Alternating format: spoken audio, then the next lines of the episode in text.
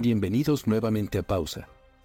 En esta ocasión tenemos como invitado especial a una verdadera leyenda de la locución en México, el maestro Jaime Kurt, en una charla a través de la cual conoceremos su carrera como voz de varias de las estaciones de radio más icónicas de México, así como de diversos programas televisivos como El Mundo del Espectáculo o Atínale al Precio. Junto con Jorge Ávila, platicarán también de su trabajo como historiador y experto en espiritualidad, creador de Bioconciencia, así como de su más reciente proyecto de radio en línea, la exitosa Outline Radio. Sin más, comenzamos. Sean ustedes bienvenidos a Pausa. Mi nombre es Jorge Ávila y en esta ocasión tengo el gran placer de tener como invitado a una verdadera leyenda de la radio y la locución, a quien además admiro desde hace casi cuatro décadas y que desde entonces forma parte de una forma u otra del soundtrack de mi vida. Él es una de las voces más reconocidas del país y de varios países. Es un símbolo para varias generaciones que lo hemos escuchado.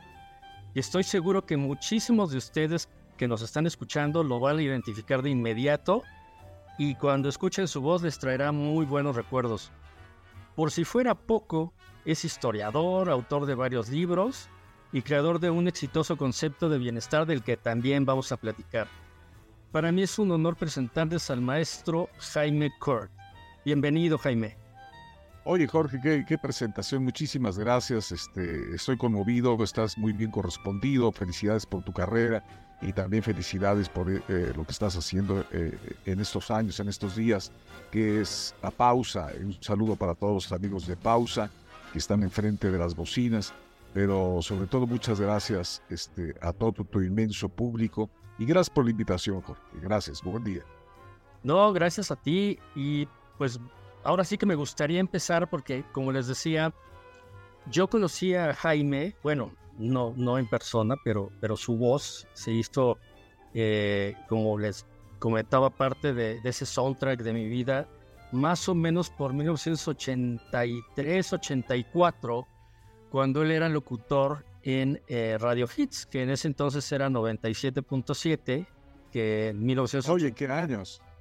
Sí, caray, de hecho... De hecho, haber sido abril, bueno, yo, yo creo entré en abril, mayo del 84, precisamente, ¿no? Más o menos, más o menos, porque ese, ese año fue además eh, espectacular en cuanto a música y, y vaya. Claro. Radio Hits era la, estación que yo escuchaba en aquel entonces y que cuatro años después, en 88, terminó por ahí por unas cuestiones eh, pues empresariales que, la desaparecieron y la convirtieron en otra cosa. Ya no era una estación de, de, música en inglés.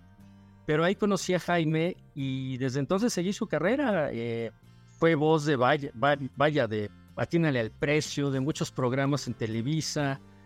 Pero te quiero preguntar, Jaime, un poco quiero que, el público eh, te conozca un poco más. Por mucho tiempo fuiste locutor de radio, pues comercial, musical. De hecho, empezaste, si no estoy mal, en Grupo Radio Alegría por allá de 1976. ¿Cómo, cómo entraste a la radio?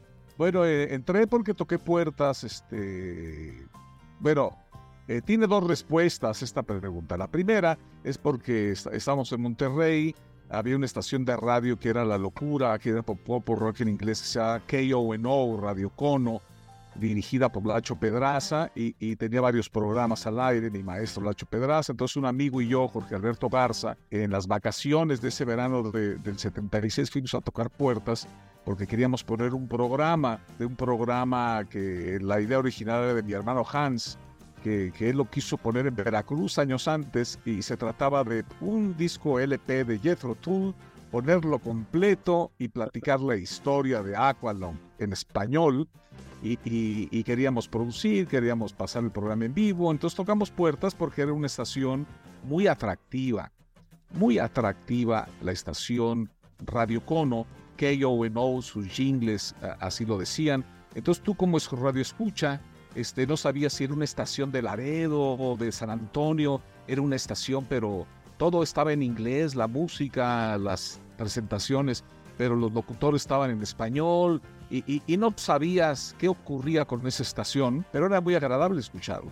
Era, todo un acontecimiento y, fuimos a tocar puertas, entonces nos dijo, nos dijo Lacho, este, el, señor Pedraza, tocamos puertas. Fíjate que quiero acentuar una cosa, que el señor Lacho Pedraza es una institución de radio, un maestro, estuvo aquí en México, este, en la Ciudad de México, eh, toda una institución en Monterrey, ha partido de este mundo físico, precisamente hace 10 años, o más, 11 yo creo, no 10 años creo, ya partido de este mundo físico.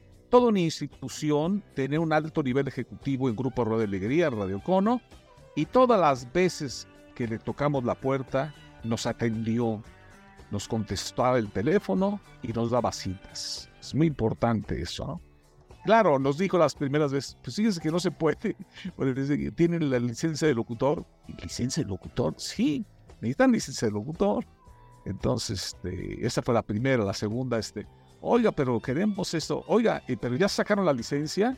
No, pues ¿dónde se saca? Bueno, pues investiguen porque necesitamos este, hacer. Mire, este, le dijimos la tercera vez a, Lacho, este, Jorge y yo, ¿no? Jorge Alberto Garza, también toda una historia de Radio Monterrey. Lo que queremos es pertenecer al radio. Y dijo, bueno, entonces mire, yo voy a cabina ahorita, arregle estos discos, sacudan el polvo de los de 45, y así nos iniciamos. El 16 de agosto de 1976 este, debutamos Jorge y yo diciendo la hora, era un domingo, pasó dos meses antes lo que te relaté, y ya el 16 de agosto nos dio oportunidad de decir la hora, empezar, este, claro, previo aprendizaje técnico para poner los discos, la consola, aprender la planta, este, todo un, aprendizaje técnico empírico y con su dirección, su liderazgo, Ahí debutamos en Monterrey. Cuatro meses más tarde tuve que, tuvimos que venir a la Ciudad de México y ya es otra historia, pero te contesto la pregunta eh, del debut en radio. Y la segunda respuesta quiero hacer muy rápido. ¿Por qué? Porque eh, en casa, eso me estaba acordando hoy, precisamente de niño, teníamos una familia muy musical, muy musical. Mi papá le gustaba mucho Frank Sinatra, Nat King Cole, eh, Mantoban y las grandes orquestas, el Big Band. Y mi mamá le gustaba mucho Sonia López, Virginia López, Eddie Gourmet. Este, hubo una, eh, eh, en una ocasión mi padre era un agente viajero, tenía la ruta del Pacífico, vivíamos en Guadalajara, y en una ocasión que le fue muy bien, le fue muy bien a, a mi papá, y ya traía la chequera y la cartera muy abultada, fuimos a una sala de música, creo que se, va, se llama todavía la sala Wagner en Guadalajara, creo que existe, este, y por fin nos compró instrumentos a todos los de la familia. A mí me compró un piano, a mi mamá un acordeón, guitarras eléctricas, él se compró unas claves y guiro, y, y, todos empezamos a tomar clases de música, de piano. Entonces, en mi niñez estuvo llena de música, eh, muy aliado al piano. Te platico esto porque en la adolescencia tuve la oportunidad este, de vivir cerca de las fronteras, Ciudad Juárez, Chihuahua.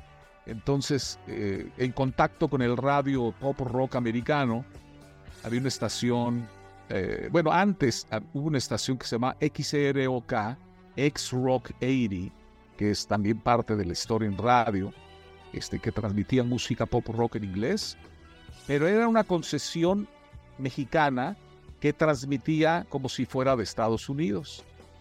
¿Sí me explico? Eh, eh, se anunciaba XROK, Juárez, México, y transmitía pop rock en inglés. Esa es una. Dos, eh, y esa llegaba a, este, a Chihuahua, porque vivíamos en Chihuahua después, ¿no? Y después en 1975, como adolescente, tuve oportunidad de pasar todo un verano en El Paso, Texas, con, con mi hermano Hans. Y había una estación en FM que se llama Kent FM, Kent 98, creo que es, ¿sí? Pop rock inglés. Entonces me eh, salía eh, una de las primeras FMs este, que se escuchaban mucho. Me ponía unos audífonos, me dormía con los audífonos y era espectacular este, la sensación. ¿Qué te voy a platicar a ti o a todos los que están enfrente de las bocinas que aman la música o que aman el radio? El tener unos audífonos y dormirse con tu música preferida es algo desorbitante, ¿no? Bueno, eso fue en el 75. Nos vamos a Monterrey, aparece estación Cono Radio y en las noches escuchábamos la misma X Rock 80. Fíjate, llegaba a Monterrey en la noche la estación de Juárez. Tenemos una potencia tremenda, potencia tremenda. Creo que hasta San Luis Potosí en la noche se escuchaba. Era tremendo, así como, como la T grande, ¿no?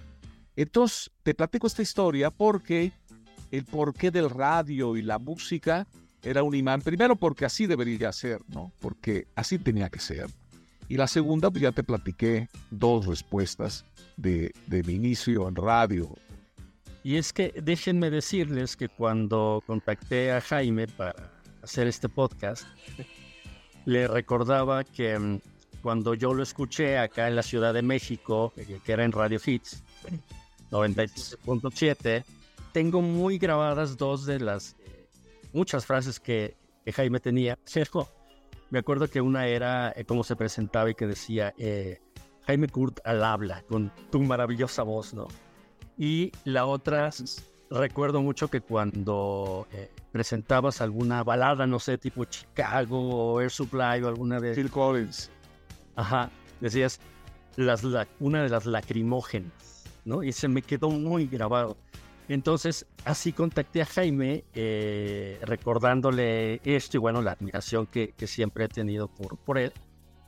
Pero te quiero preguntar, yéndonos un poquito a la época de Radio Hits, que fue donde yo te, te, te escuché por primera vez, ¿cómo llegaste a Radio Hits y ¿Cómo veías tú el panorama musical en aquel entonces? Y, te lo pregunto porque más adelante quiero que hagamos una comparación cuando lleguemos a lo de Outline Radio, pero ahorita, ¿cómo llegaste a, Radio Hits y cómo veías el panorama musical de entonces? Eh, sobre todo en inglés, porque era así el, el, el Este, después de Radicón en Monterrey, voy a hacer algo muy rápido para llegar a Hits después de Radicón en Monterrey, fui, eh, me corrieron, simplemente me dije, no, pues no eres bienvenido aquí, hasta luego. Entonces fui a tocar, Bolívar me recomendó que fuera a hablar con Adolfo Fernández. Adolfo Fernández, que era director de Radio Éxitos y también tenía Universal y Radio Hits. Bueno, toco la puerta, pero de repente no lo va a poder recibir, no lo va a poder recibir. Y, y la gente de un lado para otro en la oficina.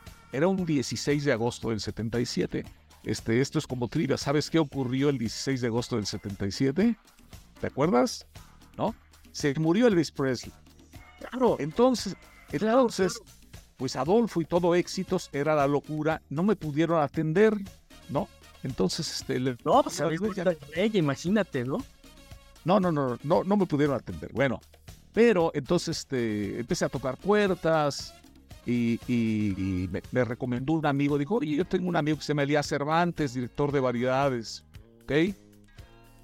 Entonces fui a hacer la prueba a variedades y resulta este, que, que le gustó mucho eh, mi manera de anunciar y me dice, y me hizo, me quedé con la planta de locutor en variedades en el 77 entonces, este, Radio Variedades es de la estación que, duró 30 años en los primeros lugares, es pop en español.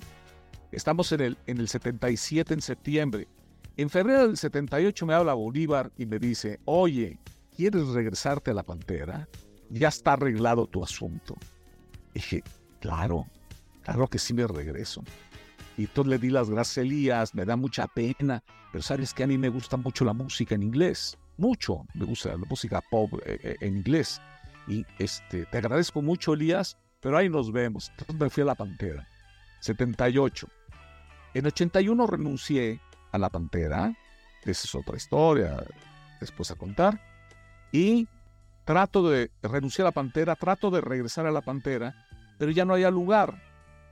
Entonces toqué las puertas a Elías Cervantes, siempre un amigo inolvidable, un genio del radio, Elías Cervantes, que amerita todo un programa especial este, en pop en español, pues es la estación más poderosa del radio. Eh, durante 30 años, del 58 al 88, la estación de los primeros lugares en AM, Radio Variedades.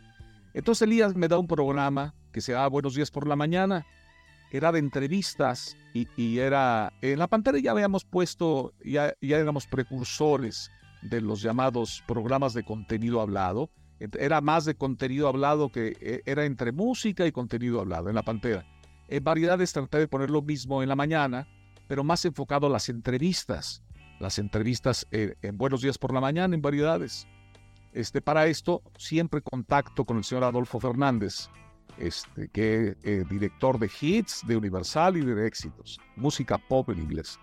Y, y siempre pues me, ha aplaudido mi trabajo de una manera muy respetuosa Y, este, y en una ocasión, pues ya me dijo, pasó en el, en el 84, por marzo, abril del 84, me dice, oye, hay la oportunidad de que seas director de programación de Radio Hits. Y le dije, oye, ¿cómo regresar al pop rock en inglés? Sí, hay esta oportunidad. Oye, pero, oiga, no, yo le hablo de usted. Oiga, señor Adolfo, pero ¿qué pasa? Elías, mi programa en la mañana, este, esta es una gran oportunidad, es una gran oportunidad y el ofrecimiento es director de programación y la voz de Radio Hits. ¿Entras?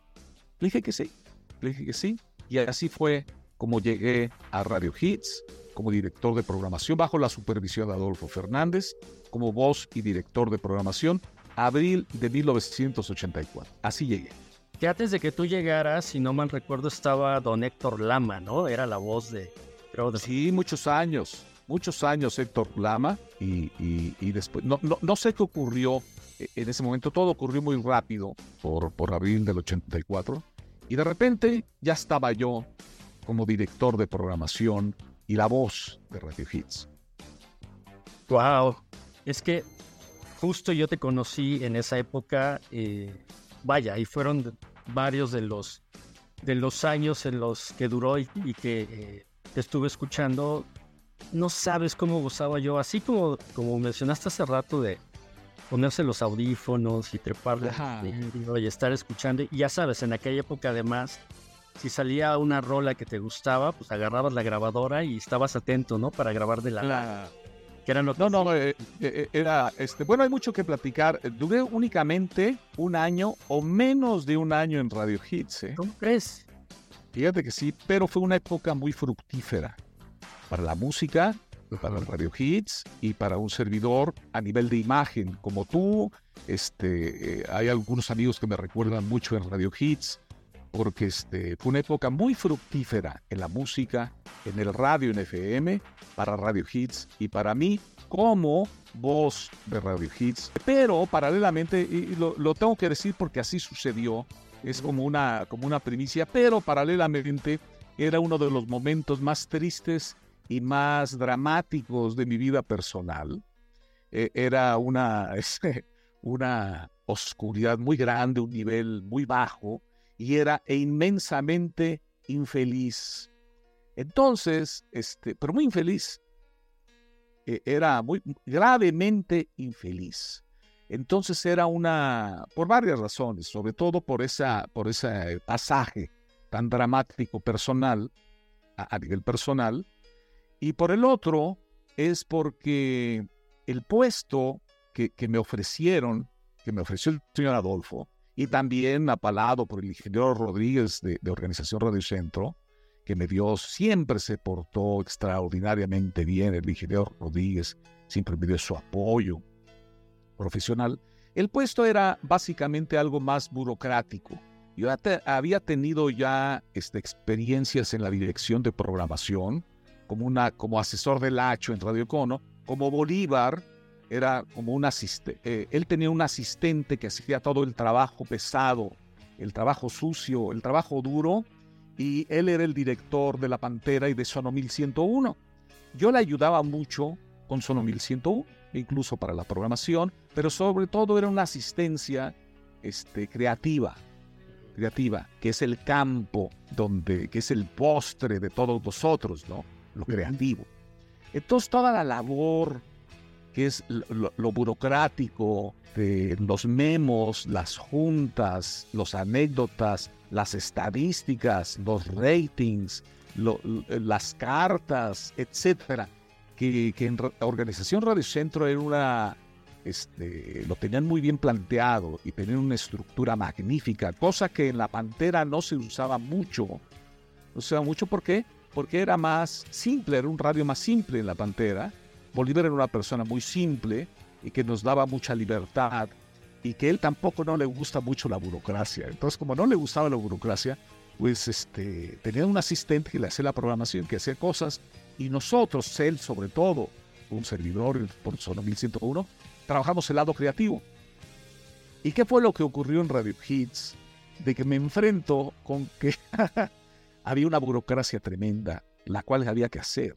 Era un trabajo de, este, de muchas horas de oficina, muchas horas de oficina, muchas horas de juntas, muchas horas de, programación, de revisar, y, que era poca creatividad, este, muchas horas también de estudio, pero ahí estaba feliz. O sea, cuando yo salía al aire, no, hombre, me sentía como lo estoy haciendo ahorita, contigo, ¿no? Porque estar frente a un micrófono, estar frente a una cámara, con amigos viéndonos, este, escuchándonos, pues me estás dando una libertad tremenda que me siento muy a gusto.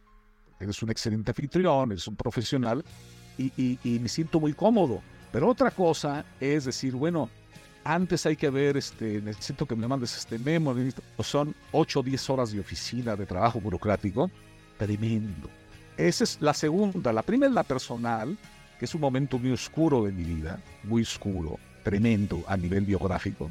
El segundo es la burocracia y poca libertad en el sentido para pensar, porque...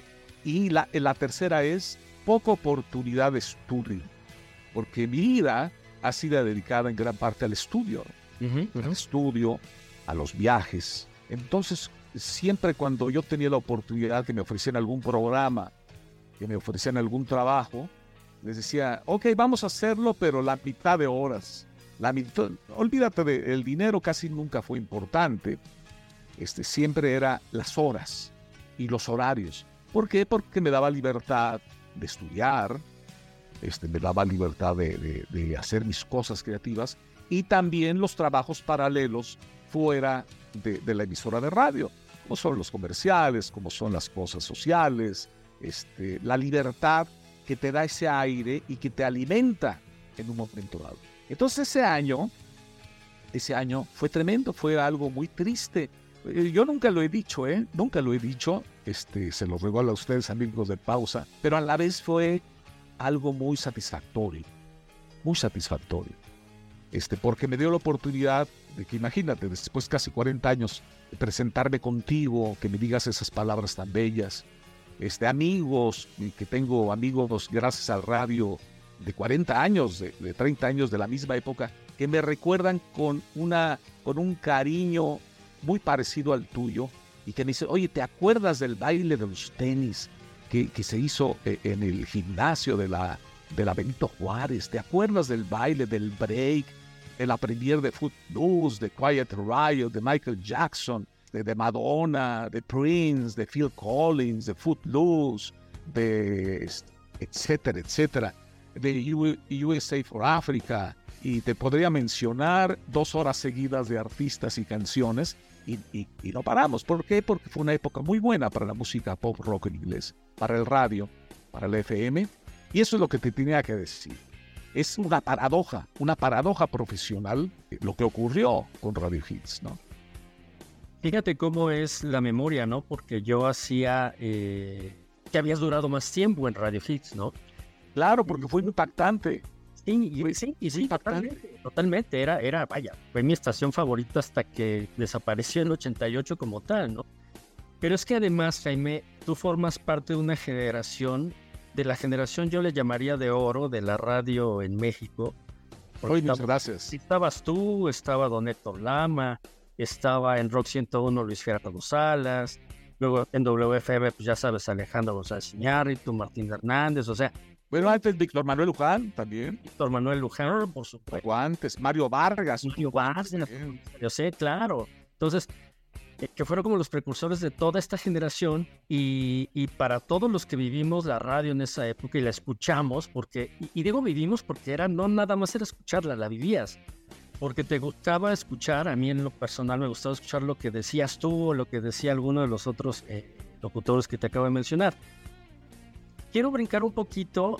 Después de Radio Hits, Jaime, eh, bueno, por supuesto, fuiste voz de, en varios programas, en Atiéndale al Precio, etcétera, Hiciste mucho trabajo, mucho trabajo también de comerciales, pero ¿qué pasó con la radio? O sea, después de que hiciste Radio Hits y, me platicabas de, de Sonomil, Después que... Pero mil fue antes. ¿Qué pasó con la radio después de Hits? Sí. Este, voy a tratar de contestarle. Este, resulta que yo estaba viviendo, repito, una de mis épocas más difíciles en mi vida personal.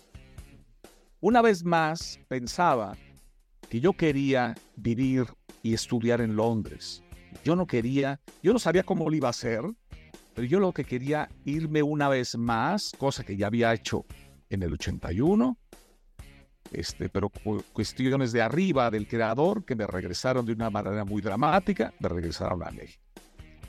Era tanta mi pesar y tanto mi, sufrimiento interno, que por decirlo así, en ese año en Radio Hits, que lo que yo quería era, mi vida está en Londres, yo me quiero ir a Londres, una vez más. ¿Por qué? Porque quiero estudiar, yo quiero estudiar, yo quiero vivir en Londres y después de Londres yo quiero vivir en París. Es lo que yo quiero hacer.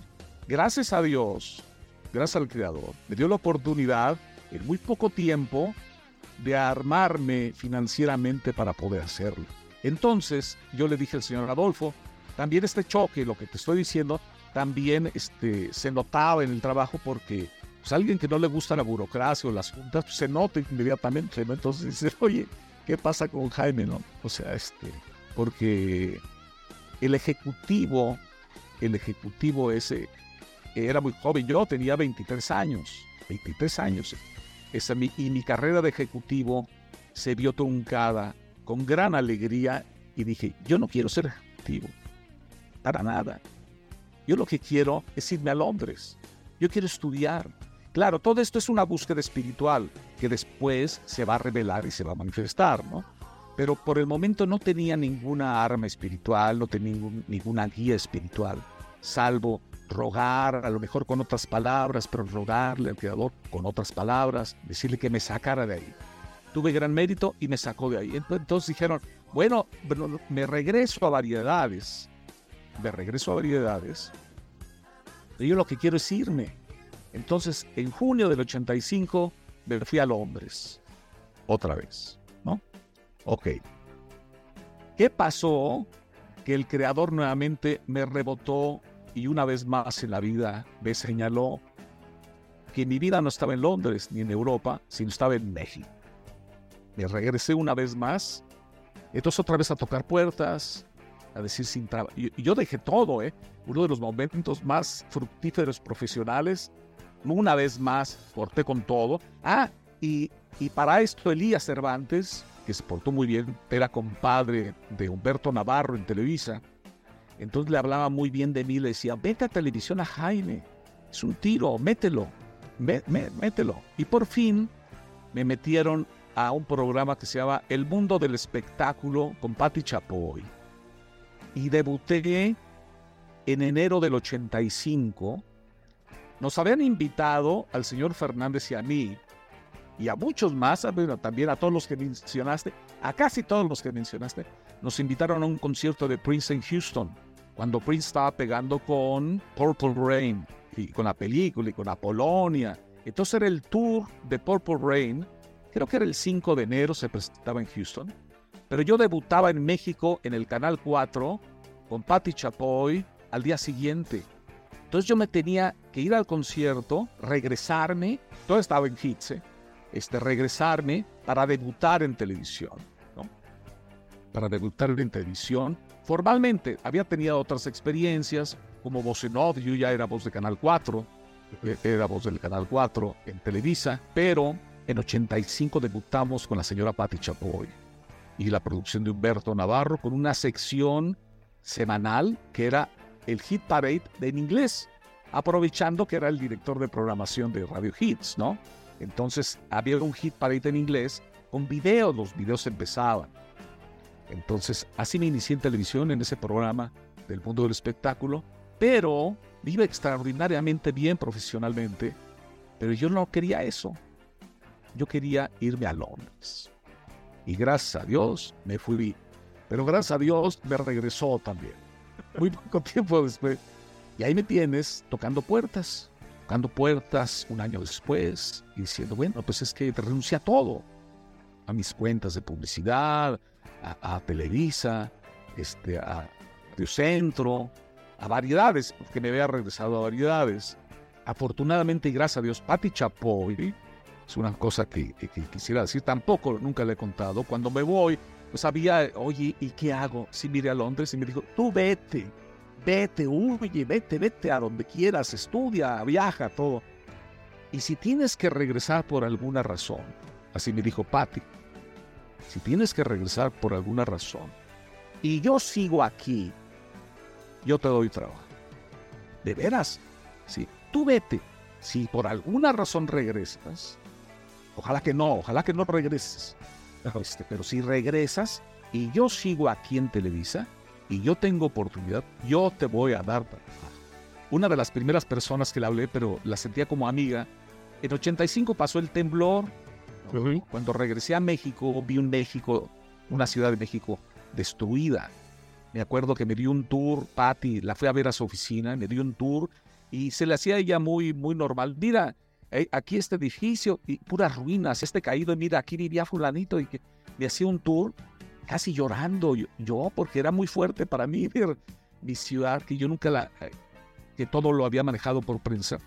Bueno, para no tan muy cansada, porque nos estamos este, colgando, por una parte Patti Chapoy casi casi llorando en su carro, y por la otra parte me la cumplió, me dio trabajo. Pero Patti Chapoy y el mundo del espectáculo ya estaba en el Canal 2 de lunes a viernes eh, eh, en ese horario. Me dijo, ya nos cambiaron, ya, estamos, ya no estamos en el 4, estamos en el 2. Bienvenido, yo te trabajo, cuando quiere, tal día presenta. Le hablé a Lía Cervantes y algo ocurrió que dijo, sí, cómo no, bienvenido, bienvenido. Y nuevamente me dio trabajo. Y poco a poco, poco a poco, ya con muy pocos chelines en la mano, poco a poco empecé a recuperarme y a, encontrar este trabajo, ¿no? Me acuerdo que una de las cosas que yo tenía la cuenta de comercial mexicana cuando me fui, tuve que renunciar, renuncié. Entonces, pero yo quería recuperarla, ¿no? Cuando regresé de Londres. Entonces le hablé a la agencia y, le dije, oye, fíjate que a mí me encantaría regresar a, anunciar este, comercial mexicana. Y dije, pues lo voy a tratar. Y que habló con ellos y dijo, no, pues fíjate si ya se fue a Londres y ya regresó, como que no les latió. Y me acuerdo que le dije, oye, pues si yo no fui a Londres a hacer una especialidad en lechuga orejona, yo, yo fui a otra cosa. Por mí me dijeron que no, no se pudo, no se pudo. Pero eh, gracias a Dios obtuve otras cosas y, yo a lo que voy es eh, el, gran don de ayuda de Patti Chapoy, que, nunca se lo he agradecido como lo estoy haciendo en este momento. Gracias, Patti. Y a Elías Cervantes, ¿no? Y al ingeniero Rodríguez, que me abrieron nuevamente las puertas de variedades, de Organización Radio Centro, y, este, y, y de un programa nuevamente de entrevistas que se llamó Formalmente Informal, en Radio Variedades. Te quiero decir que este, yo nunca me enteré que era la estación más poderosa de América Latina, Variedades, hasta mucho después. Yo no sabía dónde estaba. Tampoco este, sabía dónde estaba cuando estaba con Pat Chapoy. Yo hacía con mucho gusto. A mí me decían Q y eso era lo importante, como ahorita, en este momento. Y en 1988 había la oportunidad de entrar a la... Yo quería seguir estudiando, yo quería seguir estudiando. Y, lo de Europa fue una misión abortada, una vez más, gracias a Dios. Y me acuerdo que le dije a un hermano, oye, es que no es posible, me vio también muy sacado de onda. y, me dijo, oye, ¿y, ¿y, por qué te querías ir a Europa? Porque yo quiero estar allá yo quiero estudiar, yo quiero hacer una vida. Y, me dijo, ¿y por qué no haces lo mismo que harías allá, pero aquí? Sí, todo lo que harías allá, hazlo, pero aquí. Entonces me metí a estudiar tardíamente la licenciatura de Historia en la UNAM, en Filosofía y Letras, y, renuncié un poco antes de entrar este, a, a variedades y esa fue una gran pausa. Y así hubo una pausa en radio dos años después. Después te lo platico y para, para avanzar con la pregunta.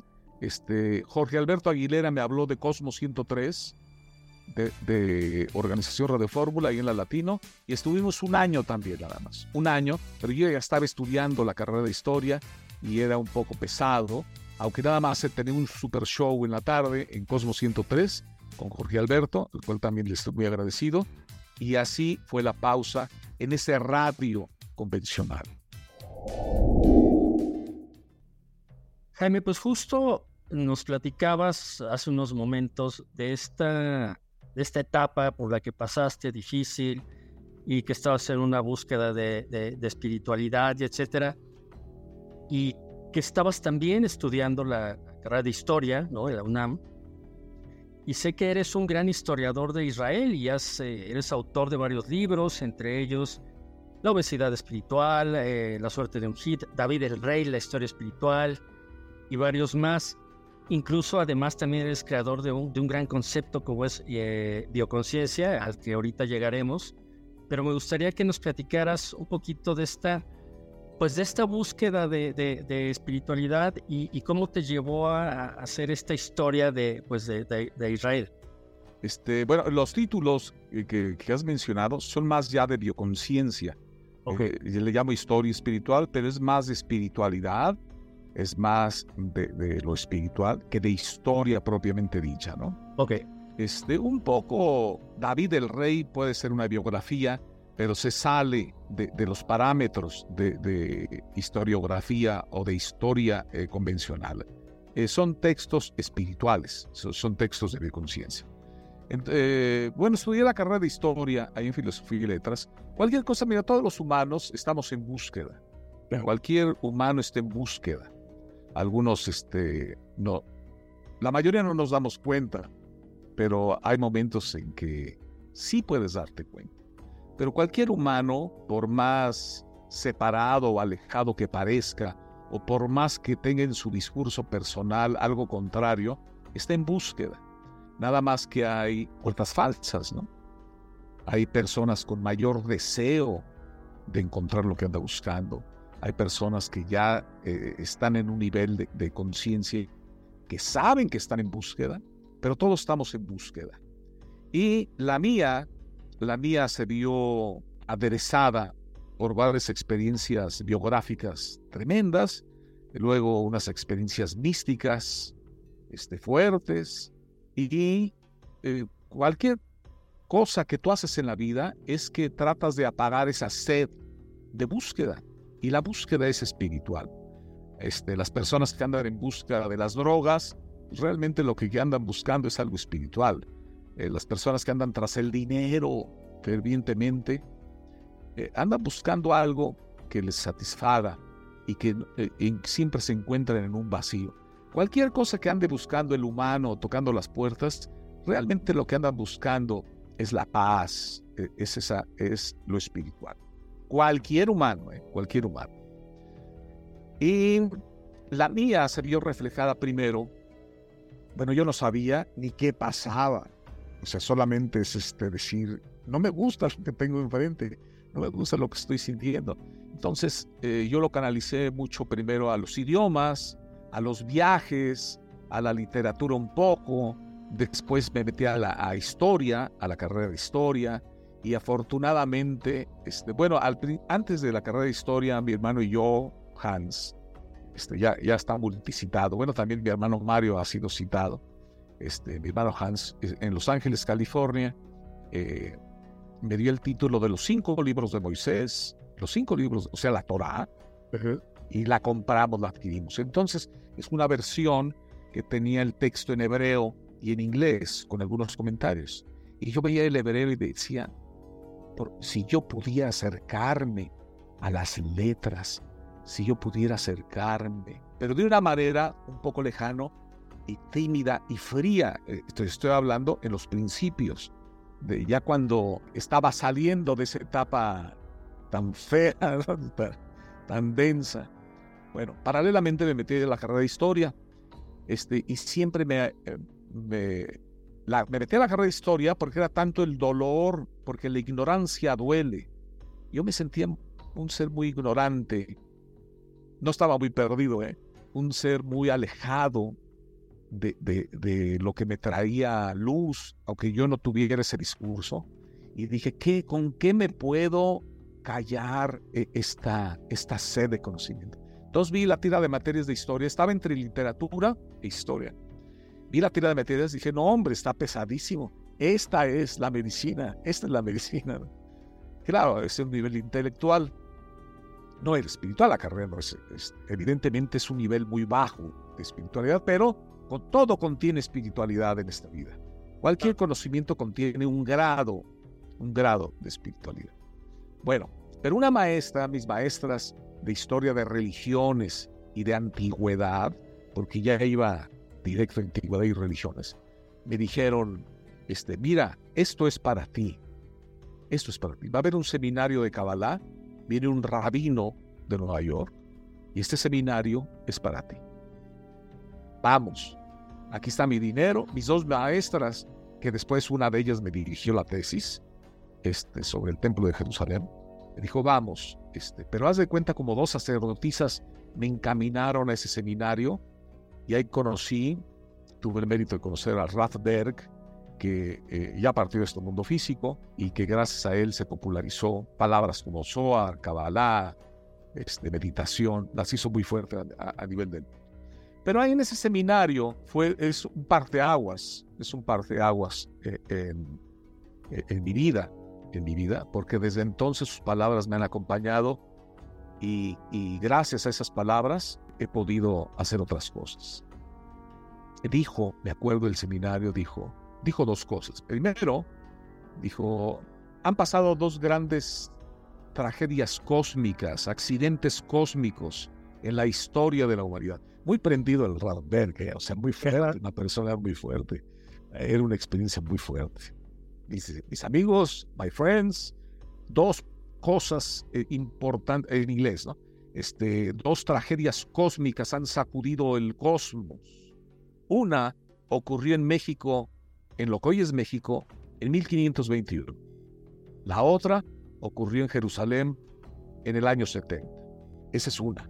Entonces yo me quedé pensando, tiempo después me quedé, bueno, pues una 1521 fue la masacre de Tenochtitlan, ¿no? Bueno, es. Pero ¿qué ocurrió en Jerusalén en el 70? Para irme un poco más rápido, te diré que, bueno, el 70 fue la destrucción, la explosión de Jerusalén, y que fue el tema de mi tesis para graduarme como, como historiador pero el tema me lo dio en ese seminario, ¿no?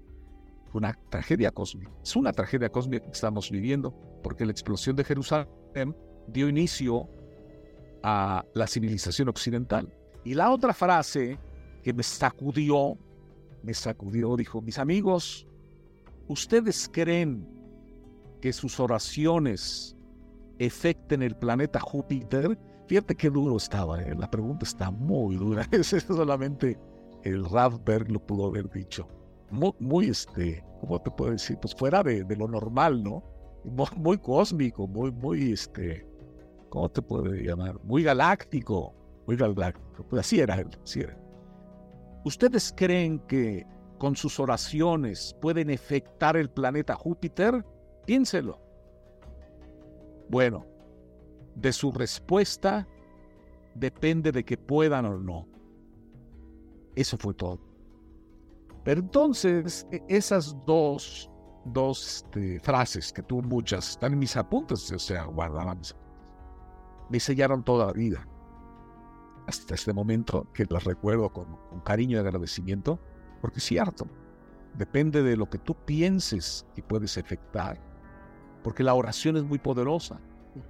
La respuesta, hoy en día te digo, sí, claro que sí puede afectar, por supuesto, porque la oración, este, la tefilá, la oración, es la herramienta más poderosa que existe en lo espiritual. Bueno, este, fuimos al seminario, mi, maestra me dirigió la tesis, tiempo después acabé la carrera, acabé la carrera, en ese momento yo quería hacer un, este, una maestría, pero mi edad ya no me ayudaba para conseguir este, dineros, una beca, entonces me metí a la Escuela Nacional de Música, fíjate, me metí a la Escuela Nacional de Música para seguir otra carrera porque era mi sed, eh, es la música. Este, tengo que retomar la música, tengo que retomar este, el canto, etcétera, o, el piano. Porque veía que ya no era posible hacer una maestría en historia, o en historia de religiones, o irme a Londres, irme a París, realmente. Ya no era posible por la edad conseguir una Entonces me metí a música Después vino una experiencia mística muy fuerte y dije, este, Bueno, la verdad de las cosas, yo lo único que quiero es ser un locutor de radio. Y lo único que quiero es cantar. Y ya, vamos a llevarlo un poco más tranquilo, ¿no? La tesis no la había hecho. Tres años después retomé el tema en mis apuntes, bien mis apuntes y veo, wow, sobre esto voy a hacer mil veces, sobre la explosión de Jerusalén. Pero fue una experiencia este, intelectual, más que nada, este, muy fuerte también porque es una tragedia. Entonces, mucho sufrir es, eh, es sufrir constantemente haciendo eh, esa tesis, ¿no? Fue buena tesis, fue buena tesis. Yo pensaba que iba a ganar todos los premios. Este, no ganó ni uno, pero me gradué muy contento como licenciado en historia. Esto ya fue en el 97, pero en el 97 este, me hablan este, para hacer un casting en Atínale al Precio y al ser la voz de Atínale al Precio, y dije, pues sí, como que necesito un descanso yo quiero regresar al micrófono. Ah, no, un poco antes me hablaron para hacer Nuestra Belleza y para estar, estar de gira siendo conductor de Nuestra Belleza en algunos certámenes eh, locales, eh, estatales. Entonces empecé a hacer eh, esa gira y, empecé a ver amigos que no veía desde hace muchos años porque en el mundo del espectáculo terminó en 1990, nos dieron las gracias. Bueno, fue una decisión del señor Azcárraga Milmo, sin razón, sin nada, no había cosas comerciales, no había baja de rating, simplemente, sabes que se acaba y hasta luego. Y así le dijo a Patti Chapoy, la directora del programa, se acabó, ya, hasta luego y duraba como seis años sin ver a mis amigos de Televisa. Entonces el regresar a nuestra belleza era ver ese pasado inmediato de seis, siete años, que no los veía y me daba mucho gusto verlos. Y después fue hacer el casting en Atina del Precio este, y, regresar del colegio de historia, de mi tesis, de mi graduación, al foro nuevamente de, de Televisa este, para algunos era choqueante, ¿no? Era choqueante, pero para mí decía, sabes que yo quiero un reposo, quiero un reposo intelectual y, voy a estar muy contento con mis amigos en televisión Nacional 13 y ya pasó lo, con lo que seguramente se acuerdan mis amigos de que recuerdan eh, el auto, un auto, un auto, ¿no? Y, que fue todo un hit en, la televisión mexicana, en los programas de concurso de televisión. Después de esto, Jaime, eh, tienes y lo mencionabas antes de que, nos empezaras a platicar esto, de unos textos de bioconciencia. Platícanos qué es bioconciencia, porque tienes tu página, tienes tu blog, tienes varios escritos eh, ahí. ¿Qué es? Platícanoslo, platícanoslo al público y a, y a, mí, porque también no, no, no estoy muy bien enterado de qué es. Bueno, bioconciencia está muy fácil. Bio es vida y conciencia es información. Si tú tienes, quieres tener más conciencia de algo, de música, bueno, pues vas a recibir más información, te metes a clases de solfeo, de canto, de nota, de piano, y tu conciencia musical crece, o sea, es información. Tener una conciencia de algo es tener información. Bioconciencia es información espiritual, básicamente de la vida espiritual. Todo con base en los cinco libros de Moisés porque desde este punto de vista, desde el punto de vista espiritual, todo emana de los cinco libros de Moisés. De Conciencia está hecho, es una editorial, es una casa de estudios de historia y de espiritualidad. De historia porque pues, soy historiador, y de espiritualidad porque el conectarse con las letras hebreas, el conectarse con la historia de Jerusalén, el conectarse con los cinco libros de Moisés es muy fuerte. Es muy fuerte y después de pasear por textos, pasear por algunas clases, por algunos libros, tu vida va a mejorar, sin lugar a dudas. Claro, si tú tienes el deseo, si haces tu tarea, si tienes este grandes ganas, gran deseo y, y gran conciencia de ampliarla y de vivir una vida mejor.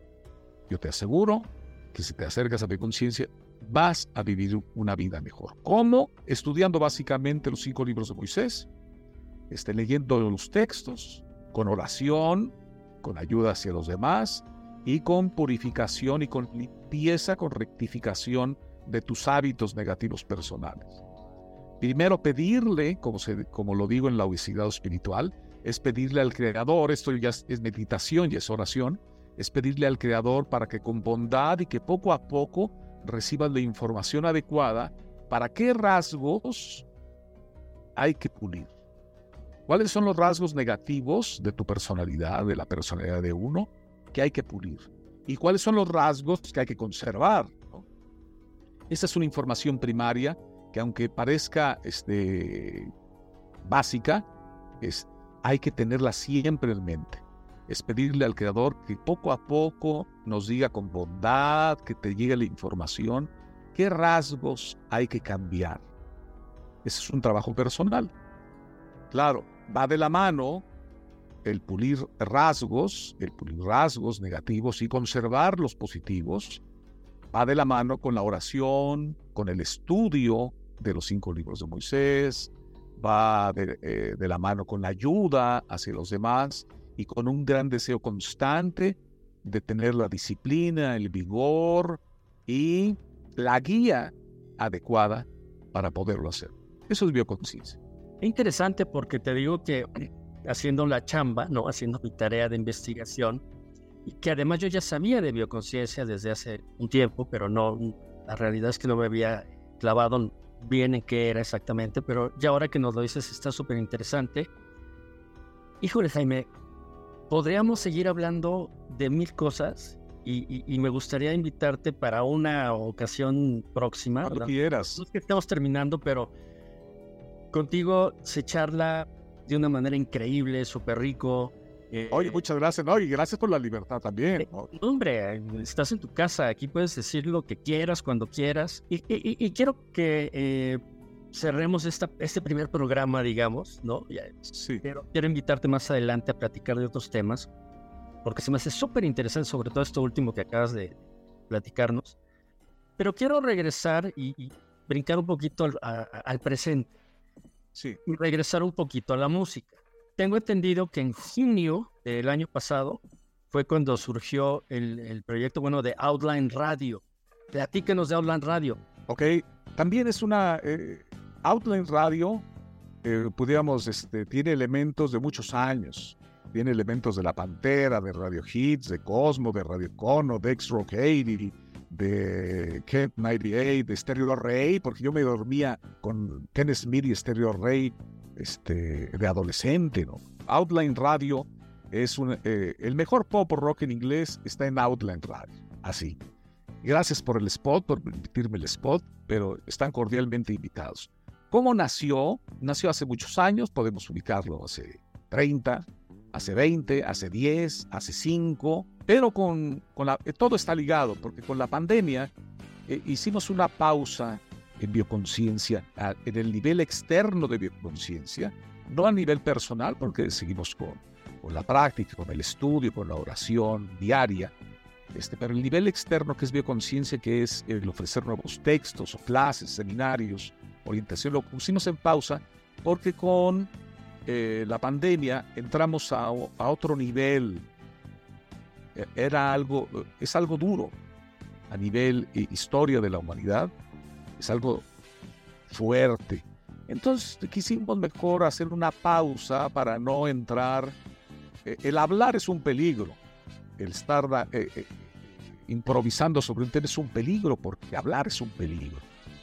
Entonces no queríamos caer en alertas este, un poco duras o dramáticas, aunque así lo, lo mereciera el tiempo y la circunstancia. Y lo mejor es el silencio Vale decir también, y también este es otro spot para conciencia, es un recordatorio respetuoso para quienes están escuchando, de que durante la pandemia oí escuchar mucho de que dábamos por hecho que terminada la pandemia íbamos a tener un mundo mejor. Lo dábamos por hecho, mira, acabando de la pandemia, vamos a entrar en un mundo mejor. Esto es muy bueno porque vamos a entrar en un mundo mejor. Cambió de fase este ciclo de la pandemia. Y yo les pregunto, amigos, ¿Está el mundo mejor enfrente de ustedes? Pues ojalá que sí. Pero si no hiciste tu trabajo personal, si no te acercaste personalmente a lo espiritual, si no tocaste las puertas del Creador, si no clamaste, si no cambiaste tus rasgos negativos, si no ayudaste a los demás, si no estudiaste, que son las herramientas para cambiar tu mundo, yo veo un poco difícil que nos encontremos con un mundo mejor gratuito. Porque no es así. y ya acabé el sport y, me regreso a en año 21, 2021, me di cuenta que en México estábamos cumpliendo 100 años de radio. ¿Por qué? Porque Constantino de Tarnava, el 9 de octubre del 21, hizo su primera transmisión. Entonces dije, oye, ok, este, mi biografía profesional, soy una persona dedicada al micrófono, al radio, a la tele, al micrófono, al radio, a la historia, a mi conciencia, pero es parte. Eh, eh, esta es una gran oportunidad para mejorar nuestro radio, para mejorar nuestro país, para mejorar este, lo que estamos haciendo. Pero desde, desde el radio. Pero qué mejor manera de celebrarlo que hacer una serie de programas conmemorativos, de entrevistas. Entonces pusimos el, el website de outlineradio.com y empezamos a lanzar al aire en el 21 entrevistas con muchos compañeros y personalidades de radio, celebrando los 100 años del radio. En total fueron 100 cápsulas, 100 podcasts o 100 videos de puro audio, con 72 entrevistas de todo, de, varios grupos. Creemos que se llamó Unos pequeños destellos de la gran historia del radio. Unos pequeños destellos porque la palabra historia del radio en México es muy grande y, no, no tenía ni los recursos ni el tiempo para hacer una historia del radio, pero sí unos pequeños destellos. Y yo, yo los aseguro a las personas interesadas en el tema que si escuchan varios destellos, van a tener un acercamiento a lo que fue la radio en México en los últimos 100 años. Lo van a tener. Pero se acabó el festejo en el 21 y yo ya tenía este, el nombre de outlineradio.com en, este, en el website. Entonces dije, pues el siguiente paso es este, hacer, eh, hacer Outline Radio como la quería hacer, que es eh, una estación de pop rock en inglés. Entonces en el 22 lanzamos La Casa de las Canciones Buenas. La Casa de las Canciones Buenas es, como su nombre lo indica, son puro, puros este, canciones, principalmente de pop rock en inglés, principalmente del 75 al 95, que seguramente, si lo escuchan, les van a traer grandes recuerdos. Claro, es el foco, es el eje, 75-95, pop rock en inglés. Pero hay español, hay inglés, hay francés, alemán y hay de otras épocas. Si le escuchan varios días, se van a dar cuenta que es un paseo por la historia del radio en México. Porque hay canciones de los 30, hay canciones del 2023 también. ¿no? Eso es Outland Radio. Están invitados, estás invitado. Sí, no, déjenme decirles que justo cuando descubrí Outland Radio, lo primero que hice fue bajarla y escucharlo y pues ahora estoy pegado todo el día, ¿no? Porque... Pues, Oye, qué bueno. Justo la... es que es justo mi, mi, pues, mi época, ¿no? O sea, eh, la radio que me trae buenos recuerdos, ¿no? Y, pero te quería preguntar, porque por ejemplo, eh, en, en, Outline Radio van a escuchar de todo. Incluso hoy escuché a Billie Eilish, que, que escuché a Ella Fitzgerald ahí van a escuchar de todo. Pero hay algo que me llama la atención y, me gustaría tu opinión, que es, tienen una sección que se llama Liverpool 4 y que está, ah, sí, sí, sí. está dedicada a los Beatles, que, a final de cuentas siguen siendo la, la, vara con la que se mide a todos los demás, ¿no? ¿Qué concepto tienes tú de los Beatles? ¿No? Como para... porque vaya, hay, hay, hay muchos programas dedicados a los Beatles y sí me llamó mucho la atención que le dedicas además 22 rolas, ¿no? El 2 más 2, 4 eh, del cuarteto de Liverpool. El programa se llama La Hora 13, Liverpool 4. Y, y el locutor, la voz es Bolívar Domínguez, me hizo el gran favor de participar este, el locutor de la hora 13 Liverpool 4 es Bolívar Domínguez. Entonces la presentación es de que todo nos lleva al cuarteto, todo nos lleva a cuatro, porque la hora 13 es una y tres, son cuatro. Las 22, eh, tienen 22 sencillos fuertes los Nomás son 22 súper fuertes, ¿no? Este, dos sin dos son cuatro. Otra vez el cuarteto, ¿no? Y así por el estilo es la presentación. Y es una hora dedicada porque porque la historia del pop, porque los Beatles vinieron a cambiar como el rock, todo el rock. El rock cambió la música, el radio, el mundo, la moda, este, la familia, igual los Beatles, igual los Beatles. Y más con el foco de Paul McCartney. Paul McCartney yo pienso que es un, clásico, James Paul McCartney es un clásico de la altura, eh, sin avergonzarme de decirlo, como Mozart en su momento. Es un genio que sabe comunicar, pero a todo el mundo, ¿no? Porque la música, curiosamente, y, tú que te encanta el radio y la música, hoy en día eh, está muy regional. Antes los artistas, los productores, los cantantes le hablaban a un gran público. Ellos querían pegar en Londres, en África, en México, en la Antártida, en Nueva Zelanda. Querían que, quiero que me escuche todo el mundo, porque yo tengo este mensaje y quiero que me escuchen a través de mi música. Los Beatles lo lograron, Elvis Presley lo logró, pero ahora parece que es otra característica de, de la música y del mundo que estamos viviendo, que todo está segmentado todo está segmentado porque, por desgracia, la mercadotecnia ha sido muy fuerte. Bueno, no solamente en la música, también lo vemos en la política. La mercadotecnia ha cobrado mucho poder. Y, una de las frases grandes de, la mercadotecnia es divide y vencerás, ¿no? Entonces, si tú segmentas tu mercado, si tú segmentas tu mercado, vas a tener más posibilidades de éxito. Entonces, al segmentarlo, lo vas haciendo más chiquito. Si tú segmentas tu mercado, te va a ir mejor. Y, es una de, las primeras lecciones que tienen. No nada más en música, sino en varios órdenes.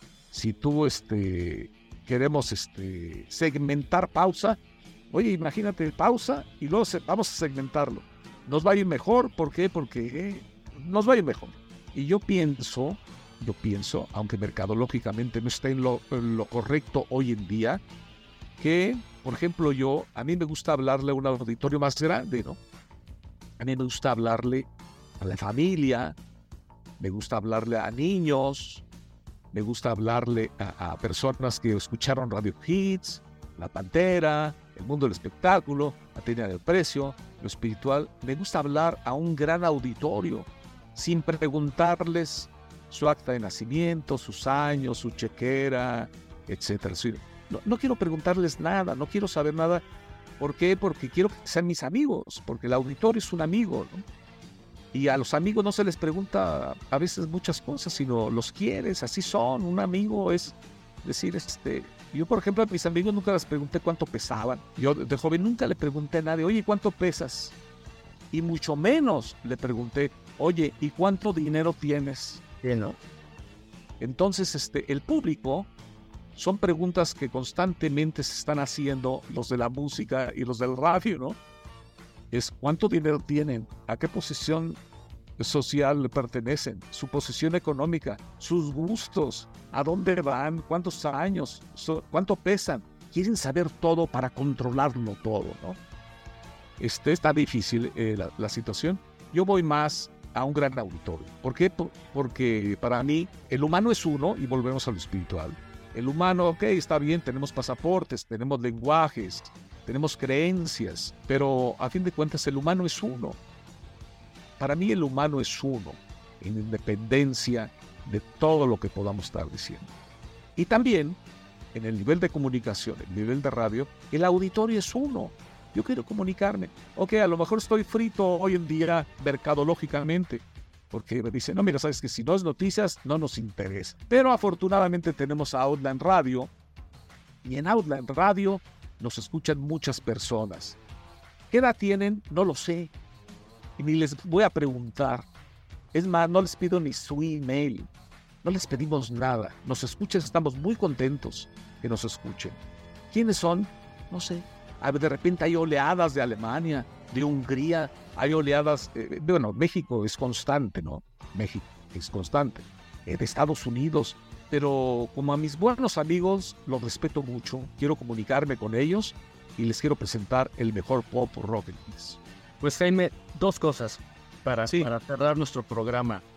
Primero, felicitarte por Outline Radio. Es, eh, en realidad es como un oasis musical dentro de la gran variedad que hay además ahora el ir y venir y escuchar canciones, como decías, de Francia, de Italia, de México en español, de los 30, de los 40, 50, 70 actuales, en verdad es un oasis.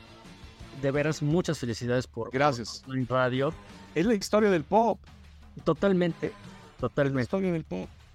Totalmente. Y segundo, no sabes el placer, agradecerte el tiempo que te has tomado para estar con nosotros en pausa. No sabes el placer, verdadero placer que ha sido platicar eh, contigo. La charla súper amena. Gracias por la confianza de estas cosas que nos platicaste y nos revelaste. En verdad, yo como, como fan tuyo, desde hace pues, ya casi 40 años, es así. 39 nada más. No, 39 nada más pero ha sido un gran, gran, gran placer eh, tenerte aquí, escucharte, platicar contigo y como te mencionaba hace rato, eh, que no sea la, la, primera ni la, bueno, es la primera, pero que no sea más bien la única, ¿no? No, cuando quieras y, te felicito, no es por regresarte estos conceptos, te felicito a ti por tu carrera, te felicito a ti por la manera en que, en que nos atiendes como anfitrión y las cosas que he escuchado tuyas y he visto. Te felicito un trabajo muy limpio, pausa es extraordinario. Te felicito a ti, a tus compañeros, a tu equipo y te deseo la mejor de las suertes. Y muchas gracias por invitarme cuando quieras. No, pues muchas gracias a ti, Jaime. Muchas gracias a ustedes que nos escucharon. Jaime es una leyenda de la radio, como le he venido diciendo desde hace, desde que empezamos. Una gran, gran persona, muy espiritual y, sé que en el futuro vamos a tener una plática de, de este tema con, con él. Pero gracias a todos los que nos escucharon. Mi nombre es Jorge Ávila y en este momento quedamos en pausa.